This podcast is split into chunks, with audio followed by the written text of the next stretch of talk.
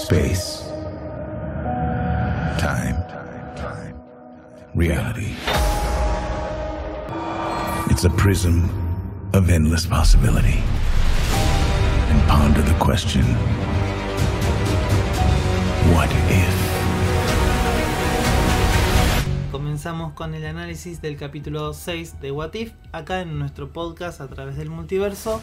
Eh, este sexto capítulo que se llamó ¿Qué pasaría si Killmonger salvara a Tony Stark? Sí. Sí, este capítulo yo no sé eh, si yo era el que menos esperaba realmente. Yo era el que menos me, me emocionaba así.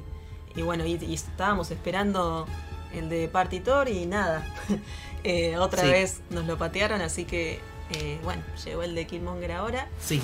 Sí, este mm, personaje que, bueno, como vos decís, no esperabas mucho de este capítulo. Yo No. tampoco. Es un personaje y un actor muy querido. O sea, Michael B. Jordan, el que lo interpretó en la película de Black Panther. Y el personaje de Killmonger gustó mucho a la gente. A mí es un personaje que nunca me termina de gustar. Así que también tenía mis expectativas muy bajas eh, en este capítulo, sobre todo porque no, no, no me interesaba Mm. mucho el personaje. Es como que no termino de conectar o eh, no me termina copa- de copar la faceta de antihéroe o, o de villano con motivos que tiene. O sea, Mm. los entiendo, me copan verlos, pero no me no conecto yo como si por ahí me pasa un poco con Thanos. Sí, sí, no, a mí tampoco me, me pasa. Eh, sé que también no, no conecto mucho con Michael B. Jordan. Eh, Sí, a mí me pasa lo mismo. Tampoco conecto con el actor y bueno, Sí, no sé si era por eso que no esperaba tanto este capítulo. Igualmente, viendo el capítulo, estoy igual. O sea, tampoco es que digo, uy, me, me voló la cabeza al final y, y, y me sorprendió. Pero, no sé, me parece que va a ser más interesante por ahí la continuación que va a tener este capítulo Sí, eh, que tiene que tener continuación, eh, que lo que fue este, sí. este What If. Pero Sí, bueno, a mí por ahí fue el que menos me gustó ahora, si lo comparo con los otros cinco que ya vimos. Sí. Pero dentro de todo me gustó igual, lo disfruté. Lo que pasa es que todos los capítulos de What If y este me parece que más hasta ahora, o sea, van muy rápido, pasan Mm. muchísimas cosas en 30 minutos. Eh, además, la animación es que como que tiene una carga visual más importante, ¿viste? Sí. Es como que es más pesado de Mm. ver un capítulo en serie animada eh, por todo esta, eh, desequilibrio visual y encima toda la información de lo que estás mirando hace que realmente eh, sea mucha información sí, son muchas cosas. Bueno, además que lo vemos a las 7, 6 de la mañana, entonces... eh. No, y además es un laburo tener que procesar mentalmente que el personaje ese que vos conocés eh, puede cambiar de rumbo y, Sí. y todo lo que conocías, bueno, no es.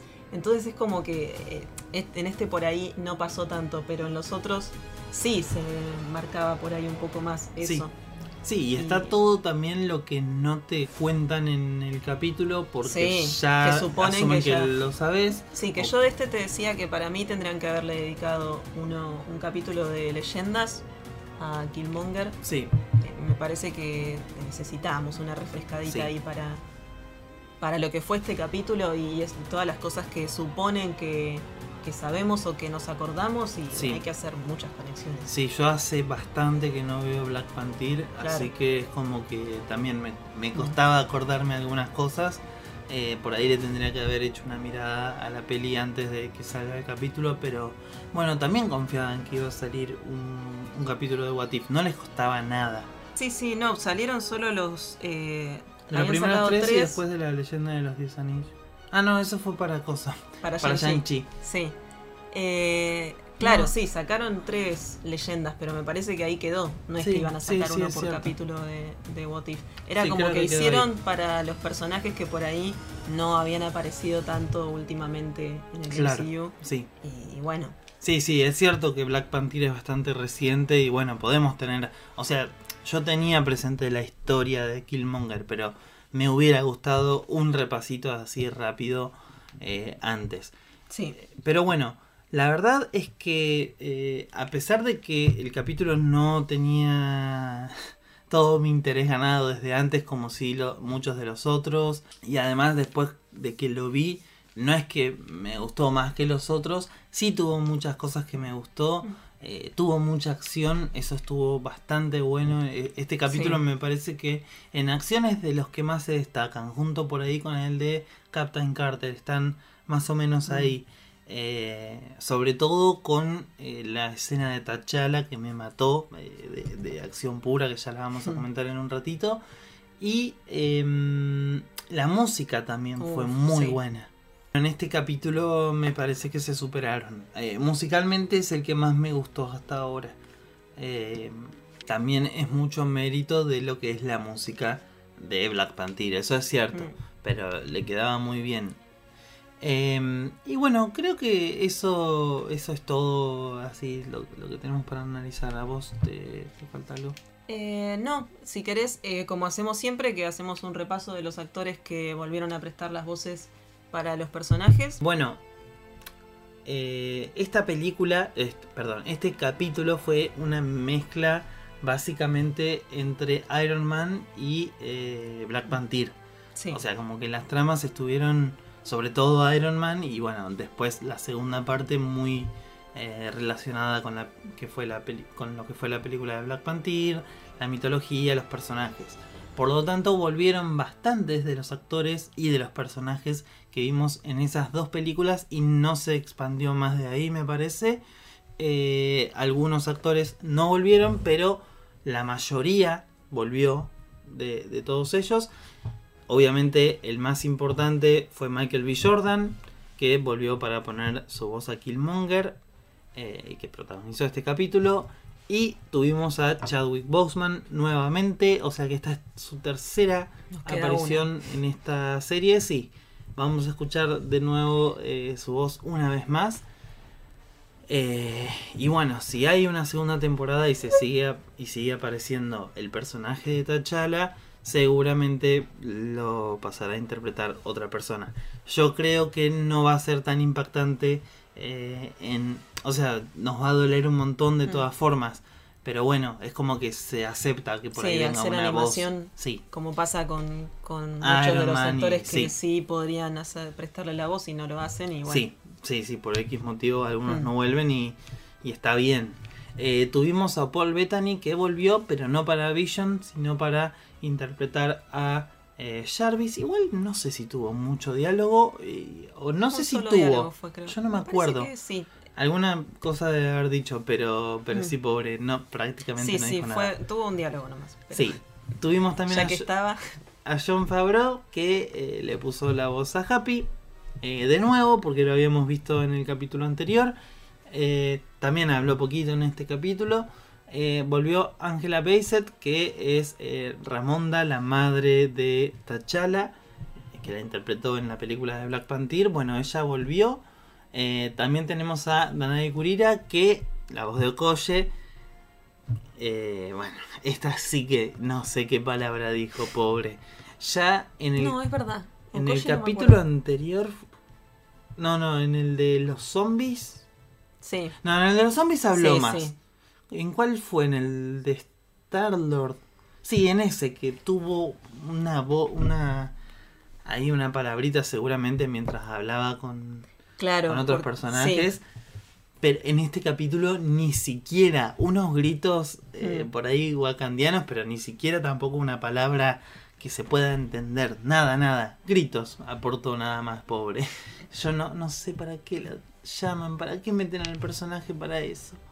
O por lo menos denle un diálogo, un Wakanda Forever, algo. Nada. Sí, sí, podrían haberle dado. Yo creo que de verdad aprovechaban que tenían a los actores ahí grabando, no sé, eh, el de los zombies, por ejemplo, Claro. y dijeron, bueno, mete alguna algún Sí. diálogo, pero sí podrían haberle dado algo más importante, porque Sí. si encima le, le ponen un lugar ahí en los créditos, vos decís, bueno, aparece. Sí. Y después es casi Es que encima viste extra. que ponen a los actores que vuelven, los ponen primeros Claro. en los créditos y después a lo último en los créditos te ponen a los actores que reemplazan a, a, a los personajes del MCU, digamos el que hace la voz de Tony y eso, bien al fondo, a pesar de que tienen más participación que, por ejemplo, el personaje de Okoye. Hmm. Entonces, nada, es, es bastante choto en ese sentido. Y yo me imagino a la pobre mina esta que entró.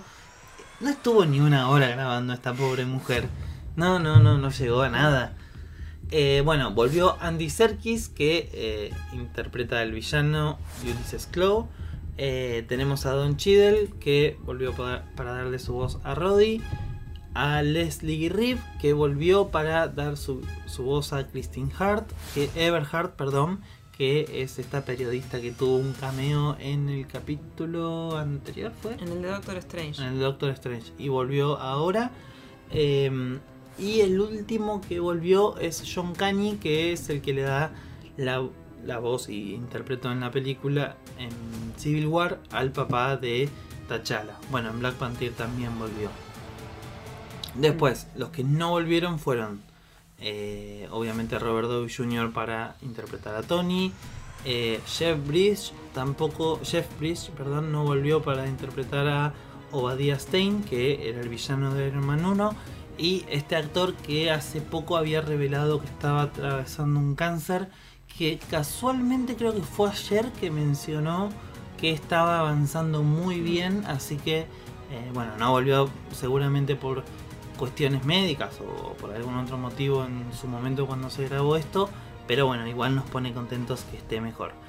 Eh, bueno, Winnie Patrol tampoco volvió para dar su voz a Pepper y Leticia Wright tampoco volvió para su voz de Yuri. Eh, y no dije quiénes si los interpretaron.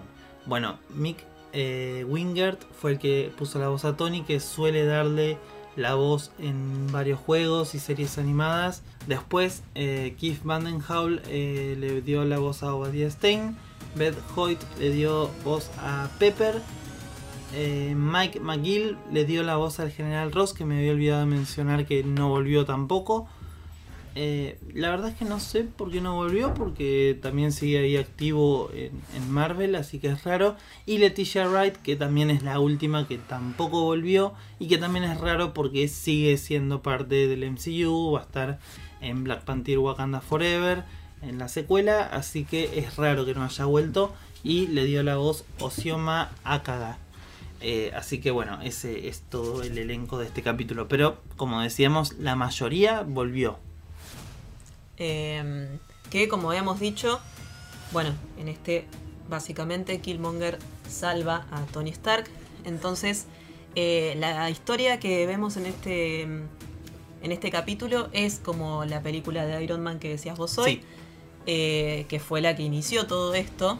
eh, pero como Tony Stark es atacado ahí en Afganistán y viene Killmonger y lo rescata, nada de todo lo que ya sabemos que pasa va a pasar. Sí, Eh, porque, bueno, Iron Man se creó gracias a ese secuestro que sufrió ahí, donde creó eh, el primer Mark, que es lo que habla eh, también ahí The de Watcher. Watcher, que vemos las imágenes, eh, con esto de que, que se refiere a que los héroes se forjan, se forjan en la oscuridad, que dice. Eh, y bueno, ahí va- vamos viendo las imágenes de los Avengers originales, de la formación que, que conocemos del, del MCU. Y eh, el sacrificio de Tony Stark. sí. Sí, me gustó esta frase o estas palabras que dice The Watcher que eh, dice como que a pesar de que la vida de Tony se salvó, Ah, sí. eh, el universo perdió a un héroe, algo así decía, y, y la verdad me gustó mucho en la forma en la que lo, lo retrató así fácilmente. sí, que a su vez un villano tuvo otra oportunidad. Sí, sí, sí, como dándote a entender que, eh, a ver, Killmonger en este capítulo puede o no ser bueno, y viste que hasta cierto momento tampoco sabemos Sí. qué es lo que quiere, eh, pero se nota que tiene un objetivo, porque como vos decís, va y lo salva a Tony eh, de este ataque que sufre a manos de la supuesta organización de los 10 anillos, que no es tal como ya sabemos ahora, pero bueno, en ese momento era la organización de los 10 anillos para nosotros. Eh, y eh, bueno, cuando lo salva en esta escena que, eh, como vos decís, es eh, como la de la película de Iron Man y es calcada. Los planos son muy iguales. Eh, hasta la diferencia que es cuando Killmonger agarra el misil de Tony, que en realidad Tony eh, lo lastimaba y, lo dejaba noqueado. Y acá Killmonger lo agarra y lo revolea y bueno, lo salva a Tony.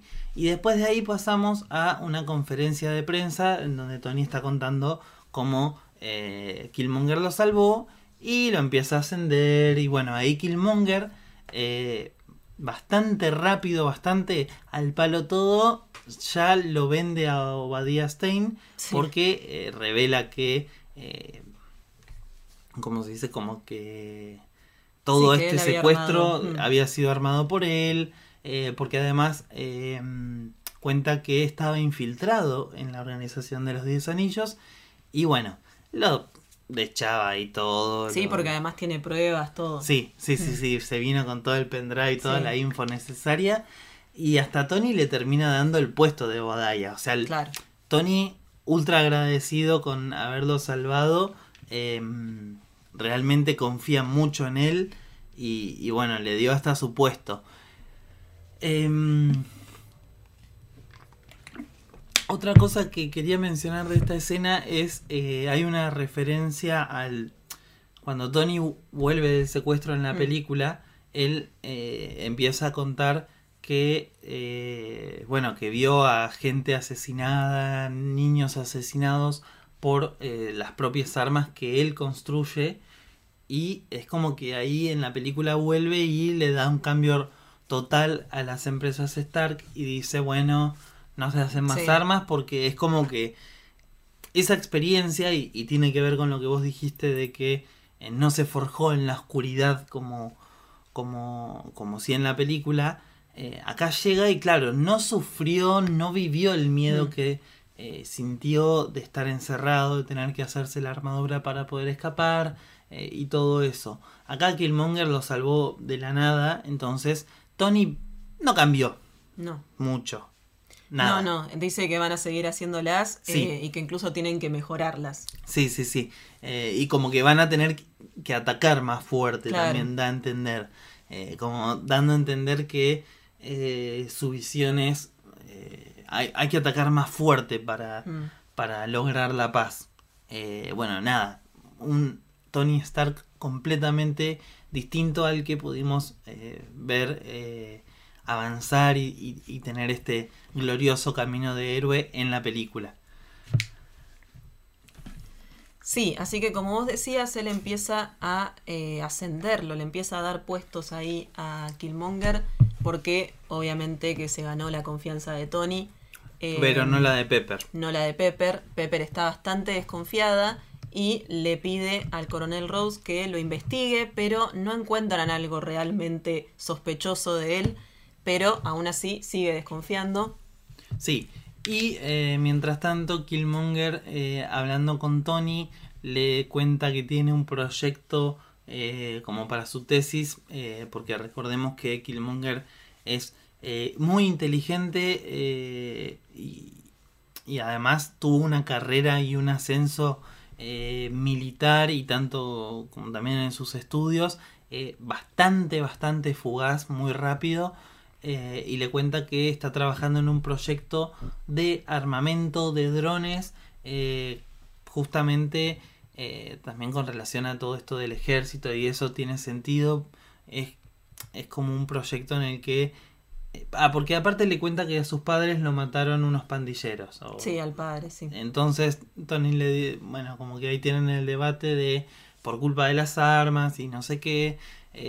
y acá es donde eh, Killmonger aprovecha y tira eh, esto para Tony de que eh, tiene este proyecto de unos drones que en realidad son unas armaduras o unos trajes muy parecidos a los de Tony en las películas, lo cual es raro y que como es y que, que son drones que él diseñó pero no los puede eh, activar porque no, tiene la interfaz realizada, digamos. O sea, el, programa para controlarlos es esa partecita que no puede terminar de descifrar y se aprovecha de Tony y de esta necesidad que él tiene por resolver este tipo de cosas para poder eh, terminar este proyecto. Eh, ya hemos visto muchas veces a Tony que ha hecho este tipo de cosas, por ejemplo, eh, con lo de Ultron, que se embala a querer encontrar la forma y después piensa en las Mm. consecuencias, como pasó en la era de Ultron. Y acá pasa más o menos lo mismo. Se dan cuenta que con eh, Jarvis por ahí pueden manejar la, la- la interfaz de, de estos drones, pero tienen el problema de que no hay una fuerza de poder que mm, puede hacer que las armaduras funcionen. Y acá es gracioso porque Tony dice, eh, podríamos usar un reactor ARC si lo pudiéramos miniatura... miniatura ah, ¿cómo se dice? Miniaturarizar. No me sale la palabra. Miniatura- Ay, sí Miniaturizar. Eso, muy bien. Em, pero lo descarta ahí como diciendo, nada, nada, digamos, como que esa idea no Sí. tenía ni sentido ser pensada, eh, lo cual es gracioso porque en realidad en universo que nosotros conocemos principalmente de las películas es justamente lo, Lo que, que hace. termina Mm. siendo. Pero bueno, em, y que era, a ver, ¿y por qué conoce de esto? Porque actualmente él usaba los reactores ARC, pero son una cosa gigante y em, su padre tenía este proyecto de hacerlo chico, pero nunca se llegó a concretar.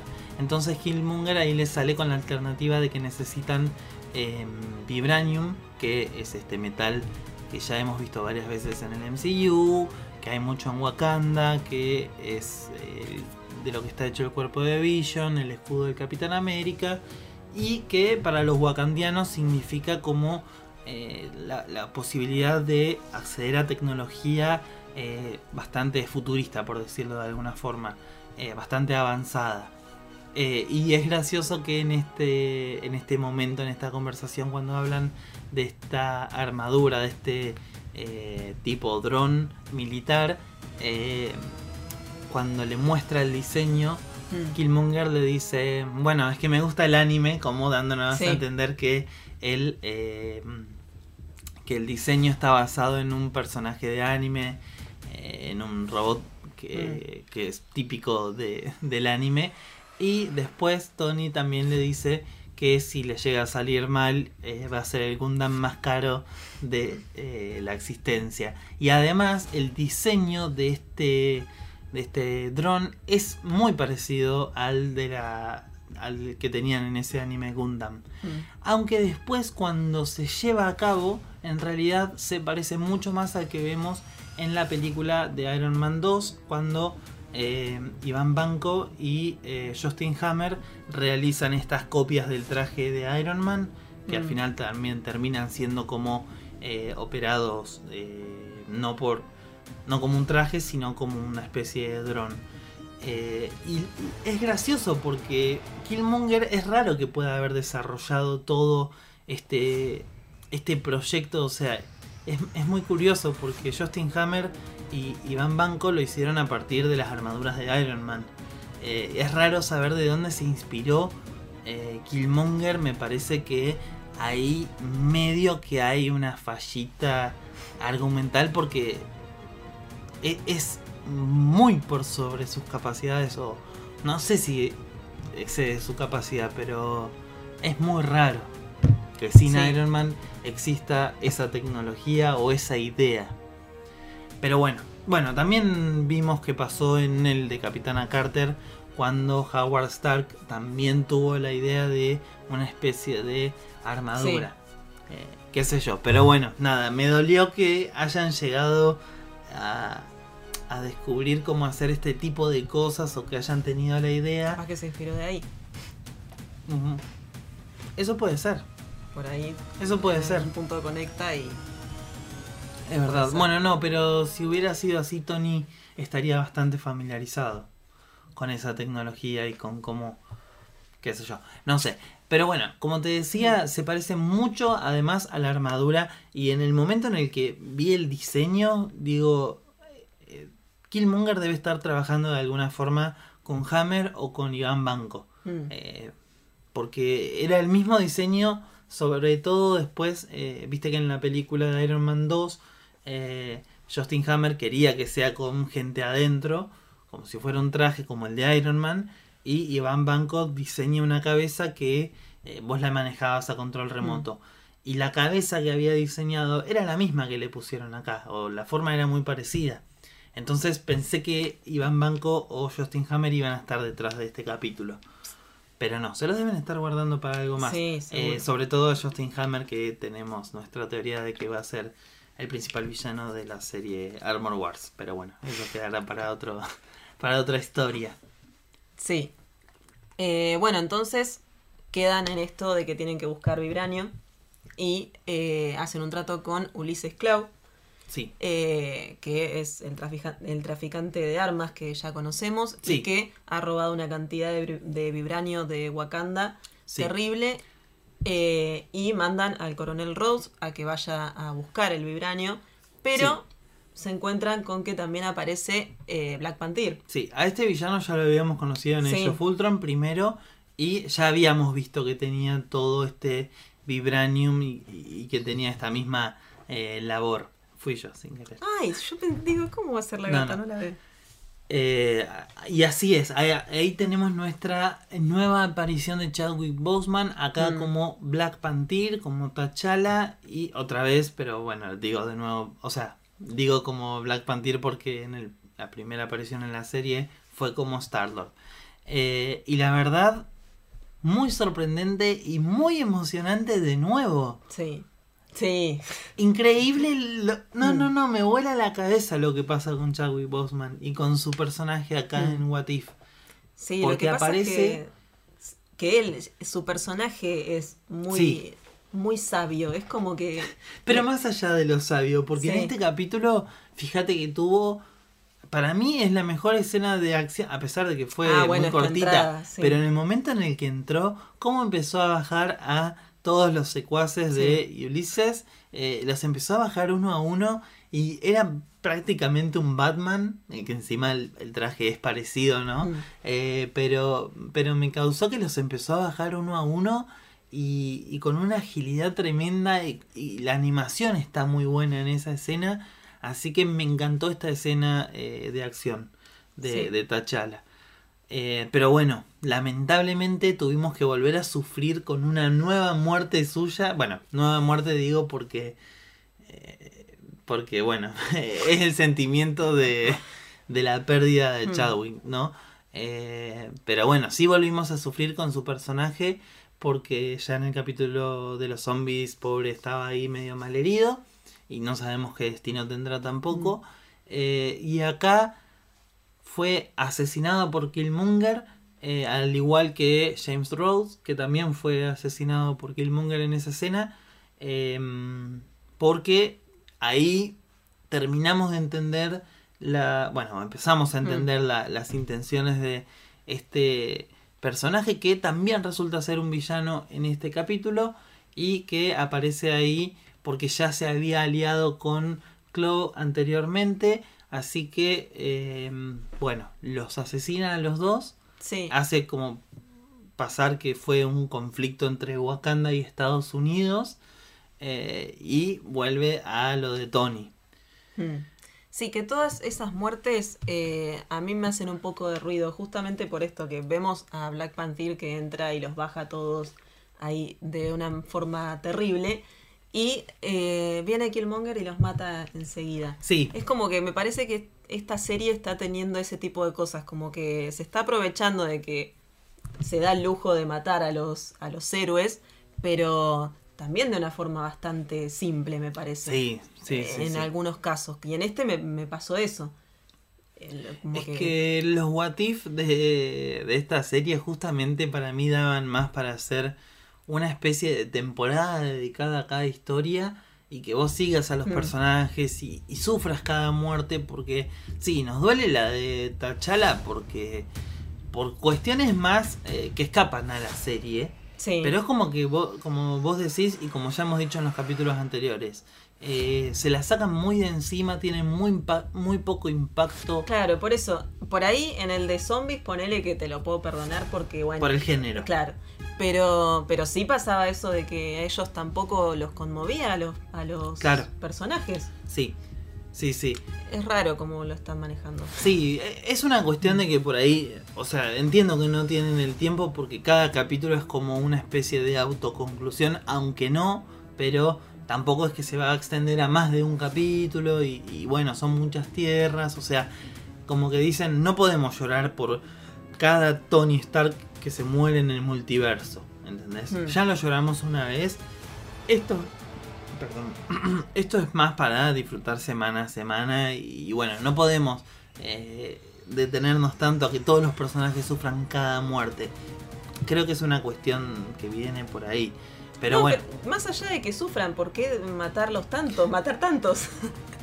Eso bueno. es también. sí, sí, sí, sí, es cierto. Eh, pero bueno, también aprovechan eso del multiverso en el que eh, tenemos a muchas versiones del mismo personaje y aunque muera uno tampoco significa que no los vamos a ver más, así que qué sé yo. Eh, lo que lo que sí me parece interesante es que con la muerte de T'Challa nos muestran eh, su ataúd en el que eh, los wakandianos eh, lo van a enterrar y tiene en unas letras grabadas en azul la palabra, o sea, tiene unas cosas ahí medias ilegibles que eh, se traducen en el eh, alfabeto de Wakanda como Wakanda Forever.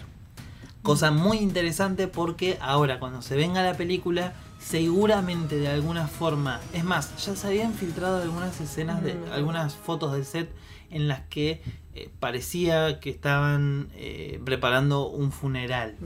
Entonces, siendo que la película también se va a llamar Wakanda Forever, vamos a ver si en la película copian, eh, digamos, el ataúd que usan para T'Challa. Mm. Yo creo que van a tener que Muy hacerlo, probable, sí. ojalá que sí, para Mm. que tenga continu- continuidad o al menos algo parecido. Tampoco mostraron mucho y yo creo que tal vez fue a propósito para eh, tener la sorpresa realmente y, y toda la emoción cuando veamos en la película eh, su funeral. Eh, pero bueno, ya nos van adelantando y nos van preparando para esto. Así que viene muy Increíble. difícil. Es increíble. Sí. Es increíble. No, no. La cantidad de veces, bueno, sí, no, no lo mataron tantas veces, pero es, es muy loco lo que pasa por ahí. Tal Mm. vez nosotros, eh, los fanáticos, lo sobreanalizamos ahora porque, qué sé yo, pero bueno, No, no creo. Para mí es, es una de esas cosas locas que pasa. sí, sí, sí, sí. Sí, como Cerati, ponele que también su último, bueno, no, estamos yendo mucho de tema, ¿no? Pero es como que su último disco habla así de muchas cosas trascendentales sobre Mm. la vida y, y, bueno, las fuerzas de- del espíritu y eso, y, y me parece que pasa eh, más o menos lo Mm. mismo con eh, T'Challa y con, Sí. con Chadwick Boseman, quiero decir, y con su personaje, sí, de T'Challa. Eh, bueno, Bueno, eh, estábamos en que Killmonger entonces mata a Black Panther y a Roddy en ese momento. sí, Eh, pero como Jarvis fue testigo de todo, eh, Tony se entera y se entera que los traicionó. Traicionó a todos, a, Sí. a Wakanda y a Tony. Eh, y entonces Tony decide atacar a Killmonger con el dron, con esta armadura que habían hecho. sí, Eh, y bueno, también Kill- Killmonger, Killmonger le gana, por hablar rápido me pasa eso. Eh, y le tira la lanza de las Dora Milaje a sí, Tony. lo asesina lo con mata. esa lanza. Sí. Y después encima lo hace pasar como Sí. otro asesinato de las Dora Milaje. O sea, como. O sea, inculpa a los wakandianos, quiero decir, porque también inculparon a Roddy de la muerte de su muerte, eh, inculparon a los wakandianos, a Sí. Black Panther. Pero también al usar la lanza de las Dora Milaje que la tenía Ulises, lo culpa a él de la muerte de Tony. Ah, yo había entendido que los inculpaba a los wakandianos. No, lo culpa a él, por eso después cuando le lleva a Ulises muerto, se lo lleva ahí como Claro, a Wakanda. a Wakanda, Sí. como diciendo, bueno, para ganarse la confianza de ellos. de Sí, y además utiliza a Ulises Crow antes de matarlo para que le muestre dónde está Wakanda. Claro. Y además es súper, es- ultra, mega maquiavélico, más todavía de lo que fue en la película de Black Panther. Pero me gusta que eh, el modus operandi de eh, este personaje es más o menos el mismo. eh, porque también era así de estratégico en la película de Black Panther. Lo que pasa que acá tuvo consecuencias mucho más heavy como matar a Tony, matar a Black Panther, eh, o sea, a Roddy se fue al carajo Mm. en este capítulo, eh, la verdad, pero, pero estuvo muy bueno y, y- y tiene mucho sentido con su forma de actuar.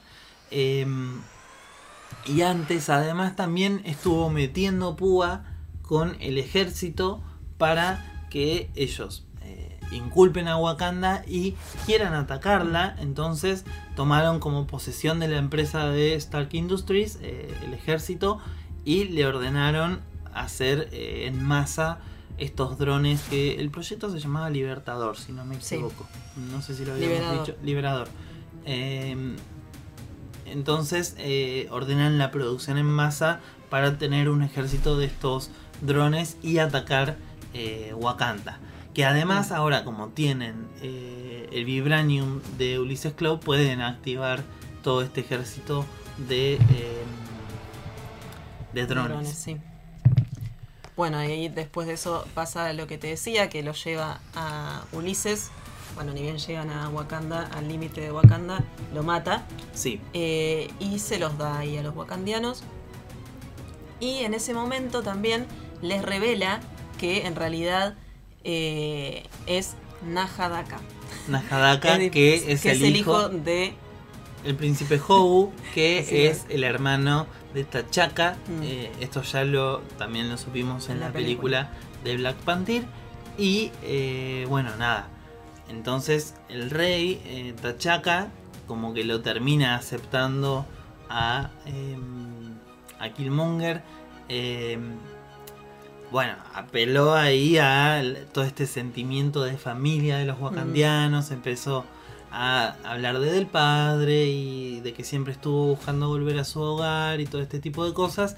Entonces T'Chaka medio que compró. Sí, Eh, Yuri y eh, la mujer de, de T'Chaka como que no estaban tan convencidas, pero bueno, como que también demuestra eh, que, que- que es bueno y, y que vino para quedarse a Wakanda y que de verdad se interesa en la familia, porque también les avisa que el ejército está viniendo a atacar con estos drones y medio que también les dice la forma en la que podrían llegar a derrotar a este ejército, que es dejándolos entrar a, a todos estos drones, medio que Yuri lo trata de loco eh, y de que eso no tenía sentido, y él dice que cuando se cierre el escudo después detrás de los drones, eh, como que eso va a interferir en la señal que con, el- con la que controlan a los Mm. drones, cosa que cuando lo hacen pasa. sí. Pero Killmonger tenía ahí una especie de eh, señal backup que Mm. activa y eh, estos,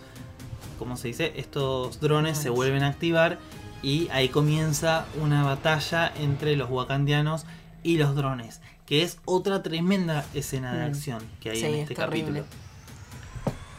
Eh, sí, entre todo, bueno, la música, todas las cosas, Sí. ¿no? es impresionante.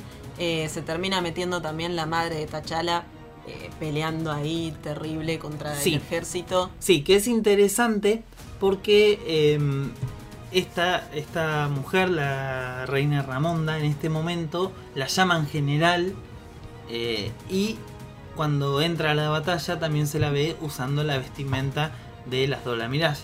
Mm. Porque eh, aparentemente, no sé si lo sabíamos en la película de Black Panther, yo creo que no porque el personaje en, las peli- en la película nunca peleó, que yo, que Mm. yo recuerde no peleaba ella en, en- en la película, pero eh, tiene sentido porque esta, esto, esta historia es siete años antes, eh, o sea que puede que estuviera un poquito más joven, Ah, sí. activa, eh, como una guerrera wakandiana, pero además en los cómics las Dora Mirage son como las como que entre las Dora Mirage está la candidata para que un rey en Wakanda elija a su mujer. Entonces tiene sentido que haya salido de ahí como Mm. la esposa del rey T'Chaka. Eh, así que bueno, no, estuvo muy lindo eh, Sí. toda esa escena. Killmonger, todo esto era parte de su Mm. plan para él quedar como un héroe. Sí. Entonces ahí se hace el capo y se mete a la pelea.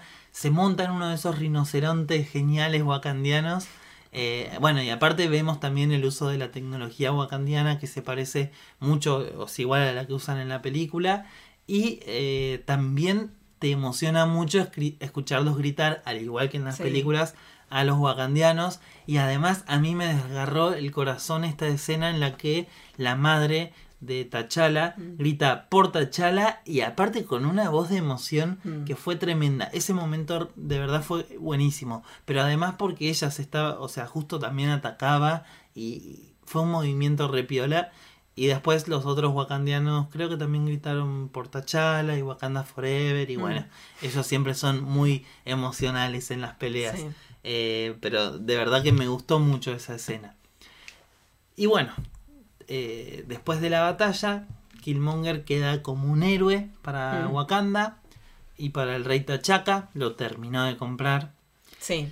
Y Eh, están ahí conversando de que le dice que estaría bueno abrir Wakanda al resto del mundo. Sí. Eh, y bueno, como vos decías, al ganarse la confianza de todos, eh, lo convierten en Black Panther. Sí, sí, le hacen tomar esta Sí, cosa. hierbas o no Sí, sé. que, también hacían en la película Sí. de Black Panther. Y con esto, como que va al plano Mm. astral, donde eh, Killmonger se encuentra con. En la película se encontraba con su papá cuando Mm. hacía esto, pero acá se encuentra con T'Challa. Eh, su padre estaba, en, en la película te daban a entender que estaba como en el infierno o en una especie de infierno o algo Mm. así. Eh, y ahora va al lugar a donde se encuentran con los reyes de Wakanda y se encuentra con T'Challa, que, que pobre ya estaba allá y encima otra vez Sí. esta, esta cuestión Mm. con T'Challa de que lo volvés a encontrar ahí en el plano astral, o sea, que es como una especie de espíritu de él eh, y que además también viene en esta eh, actitud de sabia en la que le dice que si valió la pena todo lo que hizo para conseguir llegar a donde llegó y también le tira esta que es como vos vas a cagar fuego en cualquier Sí. momento porque eh, le dice que el poder eh, tomado a la larga termina eh, ¿cómo era que le dice? Le dice que puede ser muy volátil, o sea que claro como diciendo va a perjudicarlo. sí sí sí sí sí Mm. le va a salir el tiro por la culata, le dice, tan, puede ser en esta vida, o sea, en tu vida o en este plano, digamos, como Mm. eh, en algún momento esto va a tener una a consecuencia. Mm. Sí. Y eh, ahí pasamos a... eh, bueno, de- lo vemos a eh, Killmonger ponerse un traje de Black Panther también después, que me parece que es el traje que usaba el rey T'Chaka antes, porque tiene cosas en dorado, pero no es el que hace Yuri en la película de Black Panther, porque faltan varios años todavía Mm. para que ella haga ese traje.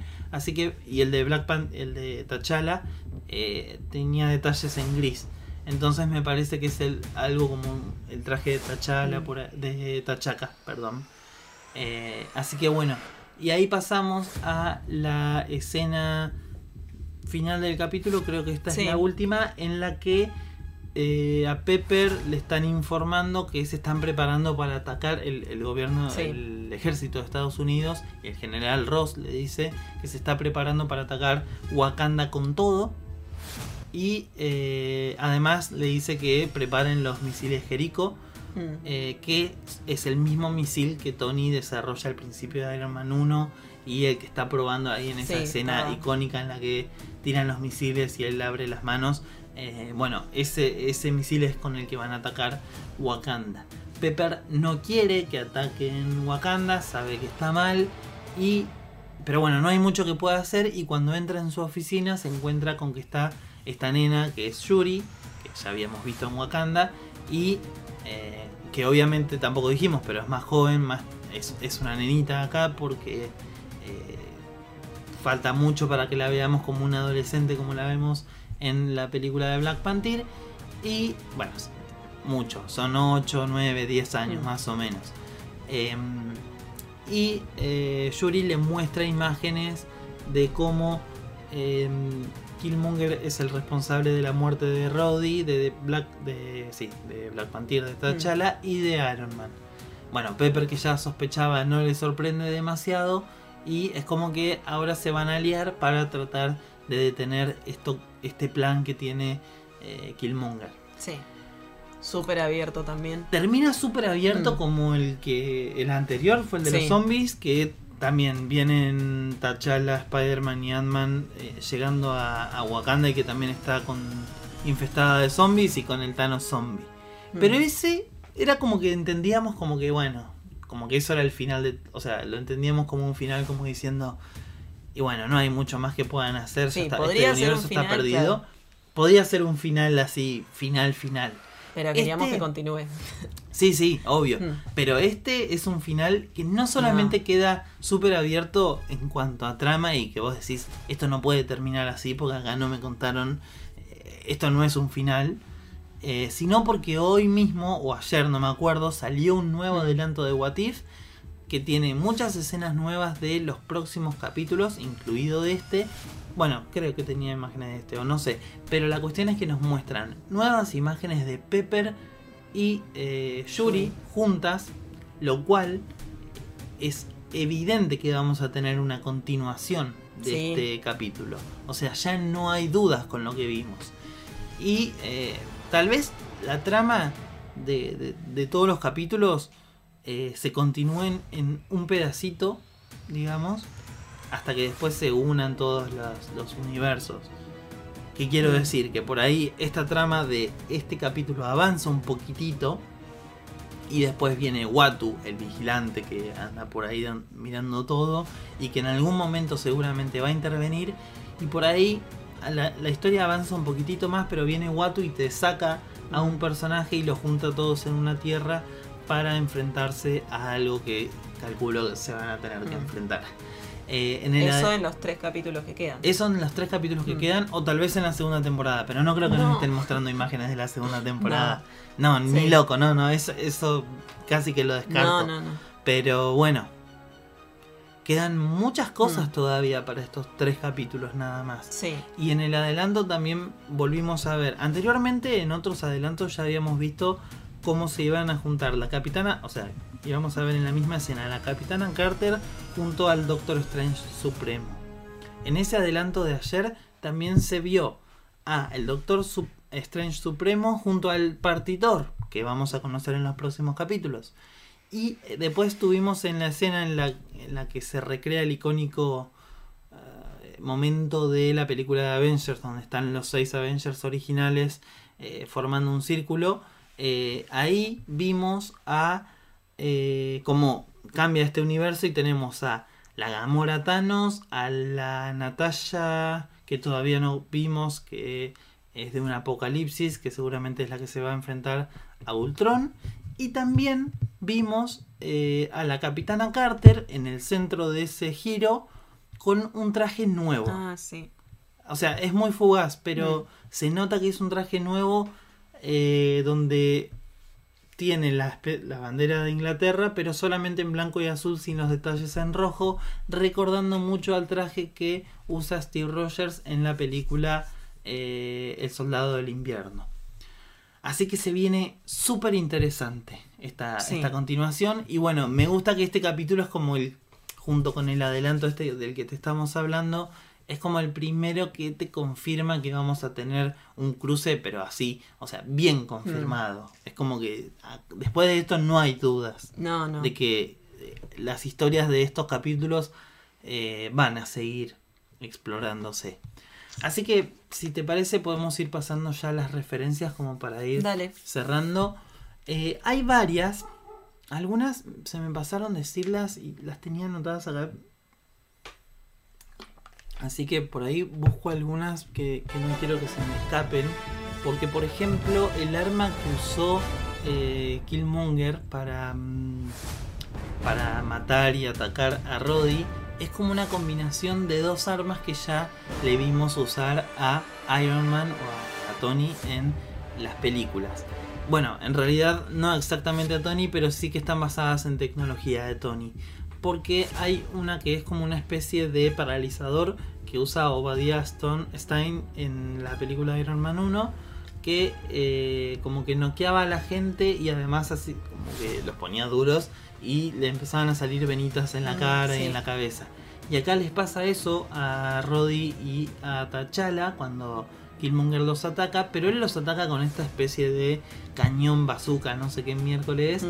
eh, que es como una onda eh, sónica, digamos, que tira y también ese, ese poder se lo vimos a una tecnología Stark que el general Ross y el ejército usaban en la película Iron Man, perdón, en la película Hulk para justamente atacar a Hulk. Eh, y este arma que utiliza Killmonger parece ser una combinación de eh, esas dos armas. Mm. Así que esa es eh, una referencia interesante. La otra es que eh, cuando Tony estaba ahí en plan amigo con Killmonger y lo nombra, o sea, y lo asciende al puesto de Obadiah, le dice que se parece ah, que se parecen a Butch y a Sundance, que eso es una referencia a una película del año 69 en la que em, eh, se basaba en, en una en dos westerns, digamos, en dos bandidos Mm. reales y esta película de, de western se inspiraba en ellos. Eh, y esta peli estaba protagonizada por Robert Redford. Y otra mm, eh, referencia es al final del capítulo que vemos un, ca- un cartel que estaba en Stark Industries que decía eh, Only you can avenge eh, Tony Stark o solo tú Mm. puedes eh, vengar a Tony Stark. Y esto es como una especie de referencia a los Avengers, obviamente que este universo probablemente nunca va a conocer porque es muy difícil que surjan. Y eh, bueno, es como que mm, también hace referencia a la frase que decía Tony de que eh, si no pueden proteger al mundo eh, lo van a vengar.